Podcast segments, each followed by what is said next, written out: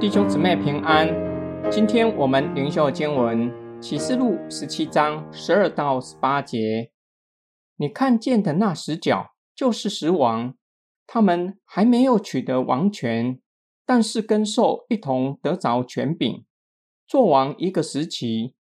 他们同心合意，把自己的权力、权柄交给那兽。他们要跟羊羔作战，羊羔必胜过他们，因为他是万主之主、万王之王。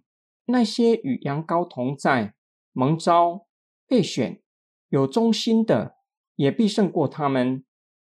天使又对我说：“你所看见那淫妇坐着的众水，就是多种民族。”群众、邦国、方言的人，你看见的死角和那兽，都要恨那淫妇，使他荒凉刺身，又要吃他的肉，用火把他烧掉。神要众王行他的旨意，就把意念放在他们心中，叫他们同心把自己的国献给那兽，直到神的话都实现为止。你看见的那妇人，就是有权统治地上的众王的那座大城。天使接着向约翰解释十角，就是十王。十同时也是象征性的数字，并不是真正十位君王，而是指在幕后世代臣服于以兽作为象征的敌基督，他们同心合意加入兽的行列。为要与跟随羔羊的跟随者作战，然而他们做王只是一时的，羔羊基督必胜过他们，因为基督是万主之主、万王之王，他才是真正宇宙性的大君王。因着羔羊基督胜过兽和跟随兽的列国，使得跟随羔羊基督的也必胜过他们。天使形容跟随羔羊的与羔羊同在。是蒙召的人被拣选，有忠心。天使向约翰说明大淫妇，他所做的重水，就是多种民族、群众、邦国、方言的人。大淫妇辖制普世的人类。最后，天使向约翰说明大淫妇的命运：使脚和兽要起来恨恶他，使他荒凉刺身，又要吃他的肉。用火把它烧掉。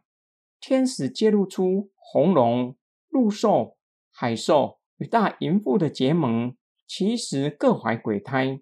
红龙透过拜金主义，挥舞经济的大旗，将世上的列国招聚在一起，与羔羊基督和基督的跟随者作战，到最后会窝里反。因为神在列王的心中工作，让世上的君王。改变他们的心意，让他们把权柄给了兽，并起来与大淫妇，也就是拜金主义作战，直到神的话完全实现，也就是主耶稣基督再来的时候。今天经文的默想跟祷告，神的国与人的国，或是撒旦的国，最大不同的地方在哪里？跟随羔羊基督与跟随兽和大淫妇。在哪些方面显出极大的差异？这是约翰在意象中看见大淫妇和他的结局，要告诉读者的，要我们好好默想，更是要我们做出关键性的回应。请大家不要不理不睬，以为这是无关紧要的事。相反的，这是关乎生命和死亡的事。神的国与人之国最大的差异。在于是谁将我们招聚在一起，又是为了什么样的目的？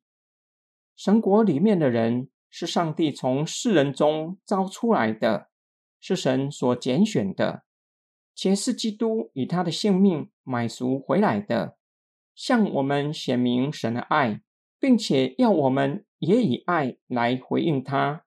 人之国乃是透过共同利益而遭聚在一起。想一想。英国为什么会脱离欧盟？东协又是为了什么样的目的遭聚在一起？岂不是为了共同的经济利益？当全球经济贸易越来越萧条，不再能够将列国招聚在一起，撒旦极有可能不再使用经济的手段，极有可能采取其他的方式。说不定民族主义会成为撒旦在末日所使用的工具，因为自始至终，撒旦喜欢挑拨离间，将怀疑、仇恨放在人的心里。这也显出基督的跟随者与撒旦的跟随者之间的差异。基督的跟随者是被神的爱浇灌，被神的爱融化、吸引，以至于忠心跟随到底。因着基督为我们牺牲性命，使得跟随耶稣基督的人也有勇气走上十字架的道路。我们一起来祷告：爱我们的天父上帝，是你的爱浇灌我们，是你以你的爱吸引我们，拥抱我们，使我们愿意背起自己的十字架跟随你，使我们愿意为了爱你，甘愿放下自己的坚持，有勇气去爱人。去拥抱他人，我们奉主耶稣基督的圣名祷告，阿门。